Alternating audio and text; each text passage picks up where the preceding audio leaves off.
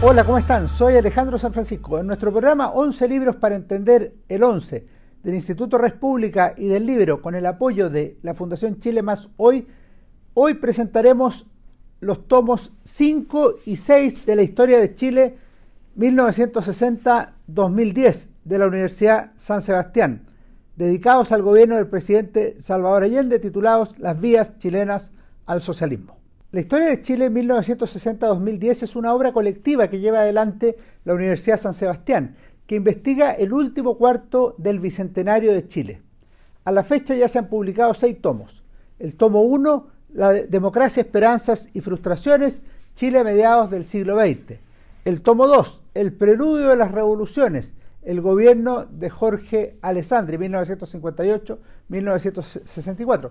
Los tomos 3 y 4, Las revoluciones en marcha, el gobierno de Eduardo Frei Montalva, primera y segunda parte. Y finalmente los mencionados tomos 5 y 6, Las vías chilenas al socialismo, el gobierno de Salvador Allende, primera y segunda parte.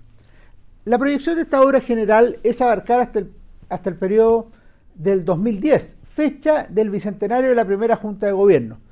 Durante este 2023 está prevista la publicación de los tomos 7, 8 y 9, correspondientes a 1973-1981 de la historia nacional.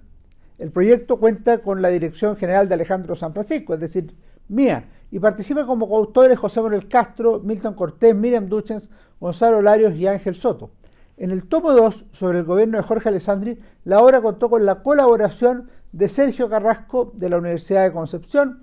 En tanto, en los tomos 5 y 6, Monserrat Risco contribuyó como coautora, precisamente sobre la unidad popular. Una característica de esta obra es su estructura, ordenada por un criterio político basado en los gobiernos del periodo. Sin embargo, cada tomo o conjunto de tomos aborda una variedad de temas, desde luego la disputa por el poder y la evolución de los gobiernos y partidos, asimismo el desarrollo de la economía y la sociedad. Hay un examen de las relaciones internacionales de cada administración. Por último, se incluye un enfoque temático que incluye la cultura, la educación, la religión y la Iglesia Católica. De esta manera, cada periodo procura ser abordado desde ángulos diversos. No se trata de una mera historia de la sucesión de los gobiernos y la política, sino que también proporciona una comprensión más amplia de la vida del país en un momento histórico determinado.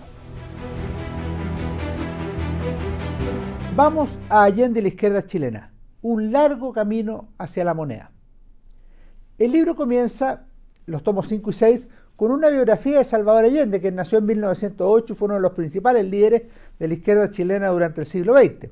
Militó en el Partido Socialista, fundado en 1933. Fue ministro de Salubridad del presidente Pedro Aguirre Cerda, tiempo en el que publicó su libro La realidad médico-social chilena en 1939. Fue elegido senador en 1945 y reelegido para el mismo cargo en tres ocasiones más, 1953, 1961 y 1969. Compitió en reiteradas ocasiones para la presidencia de la República, en 52, 58 y 64. Mantuvo contactos internacionales y una activa vida política en Chile. Es importante destacar un aspecto particular de su trayectoria. A pesar de haber mantenido una vida democrática larga y reconocida, que Allende esgrimiría como garantía de que conservaría la democracia durante la Unidad Popular, también manifestó una permanente adhesión a dictaduras e incluso totalitarismos socialistas en distintos lugares del mundo. En este sentido destaca su discurso de homenaje a Stalin en 1953, en su muerte, así como su adhesión a Fidel Castro a partir del triunfo de la Revolución Cubana en 1959. Sin perjuicio de lo anterior, es claro que Salvador Allende se consagró a la llamada vía chilena al socialismo, es decir, a competir por la presidencia de la República de acuerdo con la Constitución y las leyes de Chile, a pesar de la fascinación que sintió por la Revolución cubana, por el socialismo insurreccional y por el Che Guevara también. Participó además en la Organización Latinoamericana de Solidaridad, que proclamó la vía armada en el continente, mientras que su Partido Socialista validó en 1967 la violencia revolucionaria, considerando que era inevitable y legítima para llegar al poder. En eso había influido sin duda el impacto guerrillero continental y la derrota del propio Allende en la elección de 1964, que llevó al demócrata cristiano Eduardo Frei Montalva a la moneda. A pesar de todo ello, el Partido Socialista y el Comunista, a través del Frente de Acción Popular FRAP, persistieron desde 1956 en la idea de llegar al gobierno por vías institucionales. Pese a que el Partido Socialista y el interior mismo de la Unidad Popular lo consideraban como una opción ya desgastada, Allende fue el candidato presidencial de la izquierda chilena en las elecciones presidenciales de 1970. Con todo, el sempiterno candidato lideró la Unidad Popular, una nueva coalición de izquierdas para enfrentar al expresidente Jorge Alessandri y al DC Radomiro Tomic, en una campaña con gran movilización popular que se dio en tres tercios y donde la novedad fue la irrupción del general René Schneider como actor relevante. Primero, porque aclaró la doctrina tradicional del ejército, de respeto a la constitución y las leyes, de presidencia política y de obediencia y no de liberación. Y porque fue asesinado tras la elección, atentado que tenía como objetivo evitar la llegada de Allende a la moneda. Como en las elecciones Allende no obtuvo mayoría absoluta, la democracia cristiana le dio su apoyo en el Congreso tras las negociaciones de un estatuto de garantías democráticas con la Unidad Popular. Este paquete de reformas constitucionales, que buscaba evitar la implantación de una dictadura totalitaria en Chile, causaría problemas al propio presidente Allende, que reconoció a Regis Debré en 1971 que solo había firmado el acuerdo como una necesidad táctica, ya que lo importante en ese momento era llegar al gobierno. Es necesario señalar que Allende tuvo una gran campaña con movilización popular, con comités ad hoc y participación de grupos musicales, con su himnos Venceremos y el Pueblo Unido, con el apoyo de cineastas y de otras personas del mundo de la cultura. En otro plano, contra lo que se supone, no hubo una decisiva intervención norteamericana en el proceso electoral, aunque sí después de las elecciones del 4 de septiembre, con el nervio instalado en Washington en la dupla compuesta por Richard Nixon y Henry Kissinger. Así comenzaba la vía chilena al socialismo. En alguna medida, los tres años pueden dividirse literalmente en tres momentos de un año cada uno. El primer año se extiende desde noviembre de 1970, cuando Allende llega a la moneda, hasta la visita de Fidel Castro en noviembre del 71, y se caracteriza por los mayores éxitos de la Unidad Popular, tanto electorales, en elecciones municipales, como económicos y simbólicos, lo que se puede apreciar en la nacionalización del cobre, aprobada por la unanimidad del Congreso Nacional, y la obtención del Premio Nobel de Literatura por parte de Pablo Neruda, que es un gran triunfo cultural y simbólico para la izquierda. El segundo año va desde la larga visita del dictador cubano Fidel Castro hasta el paro de octubre de 1972. Ahí comienzan los problemas económicos, que más tarde se irán profundizando. El desabastecimiento, el mercado negro, las colas y la inflación, que le provocaron un daño político irreparable a la unidad popular. Además, ese año se aprobó la primera acusación constitucional contra el ministro José Toá y también se produjo la unión fáctica y luego pactada entre el Partido Nacional y la democracia cristiana a través de la Confederación Democrática, CODE, que competiría contra la Unidad Popular. Finalmente, el tercer año se extendió desde el nombramiento del Gabinete UP Generales, el 2 de noviembre de 1932, hasta el 11 de septiembre de 1973. Dedicaremos más tiempo a analizar esta última etapa del gobierno del presidente Salvador Allende. Con todo, es necesario comprender una cosa.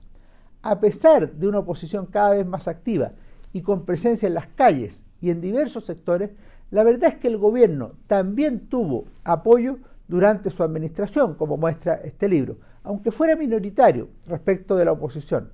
La obra muestra que la Unidad Popular logró concitar respaldo de diversos actores de la población, así como hubo grupos que se sumaron con entusiasmo particular, como el mundo de la cultura e incluso algunos sacerdotes que darían vida a los llamados cristianos por el socialismo en Chile, lo que está tratado en la parte de la Iglesia. Si bien el primer año del presidente Allende fue el que tuvo mayor apoyo y logros, la verdad es que vale la pena analizar una cita del gobernante recién llegado a la moneda, pronunciada en un discurso en el Estadio Nacional el 5 de noviembre de 1970. Refiriendo a Engels, uno de los autores más importantes del pensamiento revolucionario mundial, Allende sostuvo, puede concebirse, en palabras de Engels, la evolución pacífica de la vieja sociedad hacia la nueva en los países donde la representación popular concentra en ella todo el poder, donde de acuerdo con la Constitución se puede hacer todo lo que se desee desde el momento en que se tiene tras de sí a la mayoría de la nación. Y este es nuestro Chile. Aquí se cumple por fin la anticipación de Engels. Así lo señaló Salvador Allende en su primer discurso después de haber asumido el gobierno. Claro, cuando uno mira esto, es evidente que Engels hace un planteamiento inteligente, lógico. De alguna manera, esta fórmula fijaba la vía refrendada en el primer mensaje del Congreso Pleno del 21 de mayo de 1971, pero también las limitaciones que encontraría el presidente Allende en la moneda durante los tres años de gobierno, especialmente en 1973, el año de la crisis final, que es lo que analizaremos ahora, la crisis de 1973 y el fin de la unidad popular. Se podría decir que la Unidad Popular vivió en 1973 una crisis de proporciones globales, expresada en el progresivo agotamiento de las posibilidades de resolver el conflicto institucional de una manera pacífica. Las elecciones de marzo resultaron un empate político a pesar del triunfo opositor, 55% de la Confederación Democrática contra el 44% de la Unidad Popular. Luego vinieron las protestas contra la ENU y el paro de los mineros del Teniente, que se extendió por más de dos meses. El 21 de mayo el discurso del presidente Salvador Allende estuvo marcado por el signo de la contradicción y el peligro de la guerra civil. Ese mismo mes, Patricio Elwin comenzó a presidir la democracia cristiana, con un lema muy duro, no dejar pasar una al gobierno. El 29 de junio, un grupo de militares realizó el tanquetazo, golpe de Estado fallido que generó gran preocupación y anunció peligros. En resumen, hacia mediados de 1973, Chile había experimentado transformaciones profundas, tanto en su estructura como en su dinámica política. ¿Cómo describe esta obra al Chile de mediados de 1973? Primero se trataba de un país al borde de la guerra civil, en buena medida por las tensiones y la polarización que dominaban en el ambiente, pero también porque tanto el gobierno como la oposición ya comenzaban a hablar de la resolución violenta del conflicto político. En la práctica se había producido además un cambio en la correlación de fuerzas sociales, que daba más fuerza a la oposición que a los grupos cercanos a la Unidad Popular. Asimismo, el país se encontraba virtualmente paralizado, con continuos paros y huelgas organizados por la oposición social, pero también por la CUT, esta última en favor del gobierno. En otro plano, la administración del presidente Allende se había ubicado progresivamente al margen de la Constitución y las leyes, como lo denunció el Poder Judicial, la Contraloría General de la República y finalmente la Cámara de Diputados. Por último, diversas instituciones y grupos políticos hicieron ver la responsabilidad que cabía a la Fuerza Armada para la resolución del conflicto institucional. Veamos entonces el acuerdo de la Cámara de Diputados del 22 de agosto de 1973, que terminaría resultando decisivo. Por diferentes razones, agosto se convirtió en el mes de la resolución para el desenlace de la Unidad Popular y del gobierno del presidente Salvador Allende. En agosto se, zanjó la crisis terminal de la administración, que progresivamente ha ido experimentando un deterioro y una creciente oposición.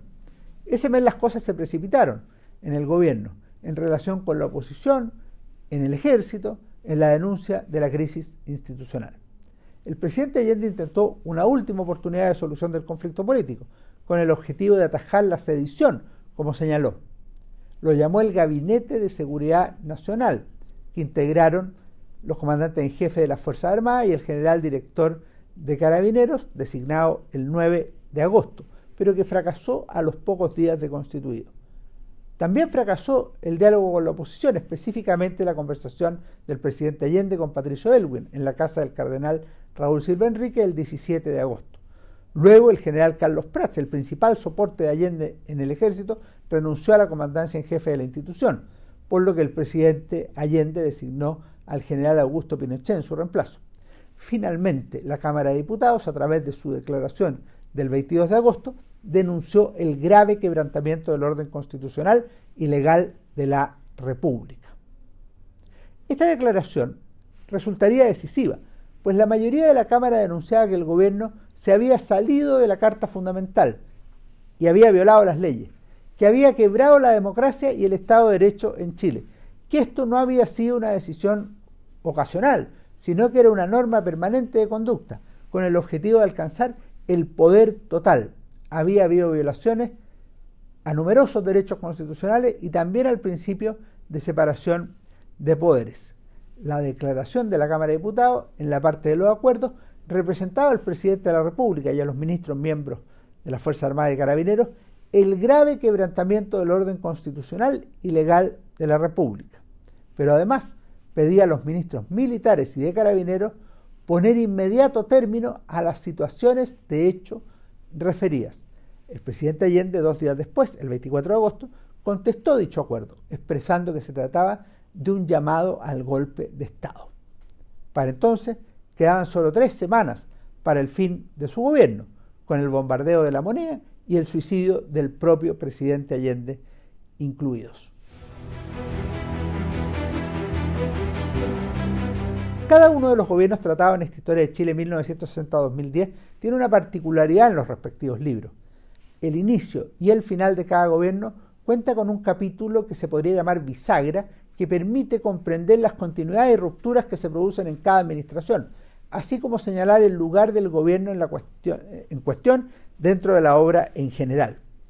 En el caso del gobierno de la Unidad Popular, hemos presentado uno de estos capítulos en el tomo 5, titulado Democracia, Marxismo y Militares, Chile y la ruptura del orden institucional en 1973. Abre el capítulo. Por su parte, el capítulo de cierre en el tomo 6 está bajo el título El 11 de septiembre y el fin de una época. En ambos casos se procura una visión más ensayística e interpretativa, de conjunto, en este caso sobre el gobierno de la Unidad Popular y la vía chilena al socialismo.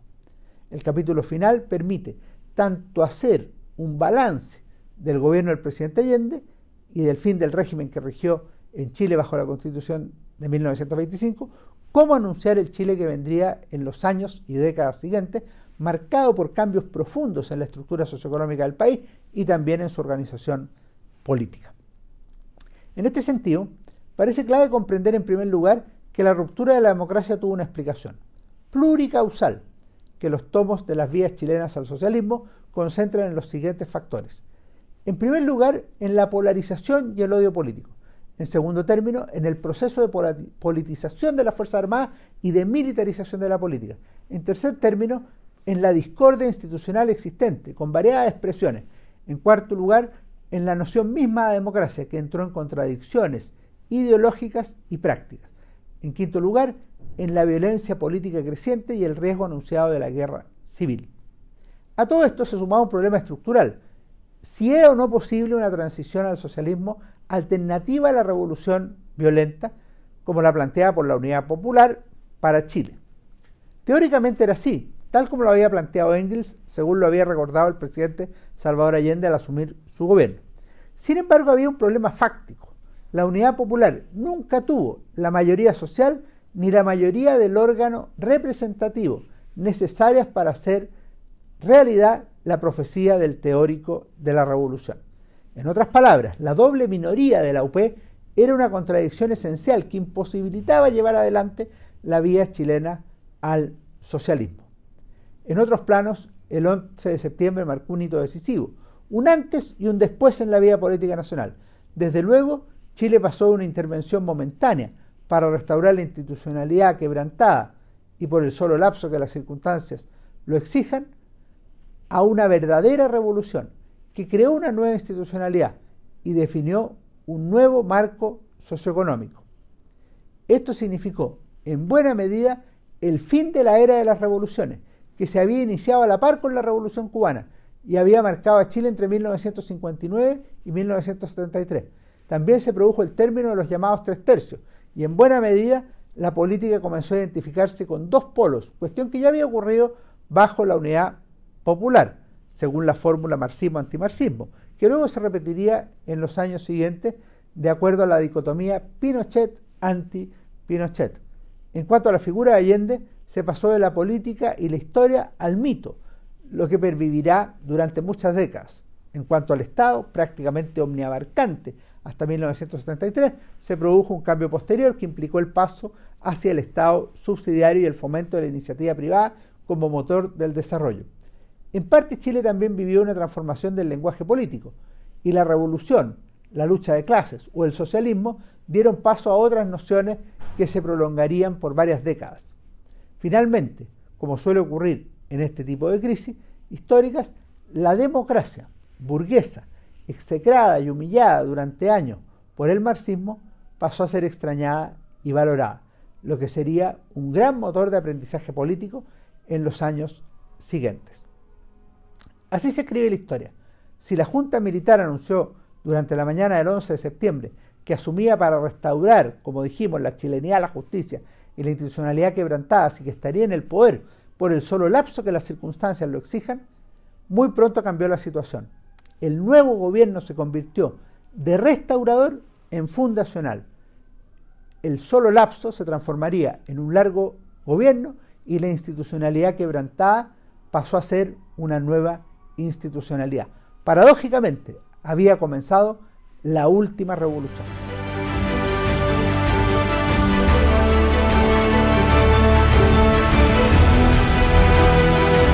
El libero, la realidad como no la habías visto. Haz que estos contenidos lleguen más lejos haciéndote miembro de la red Libero.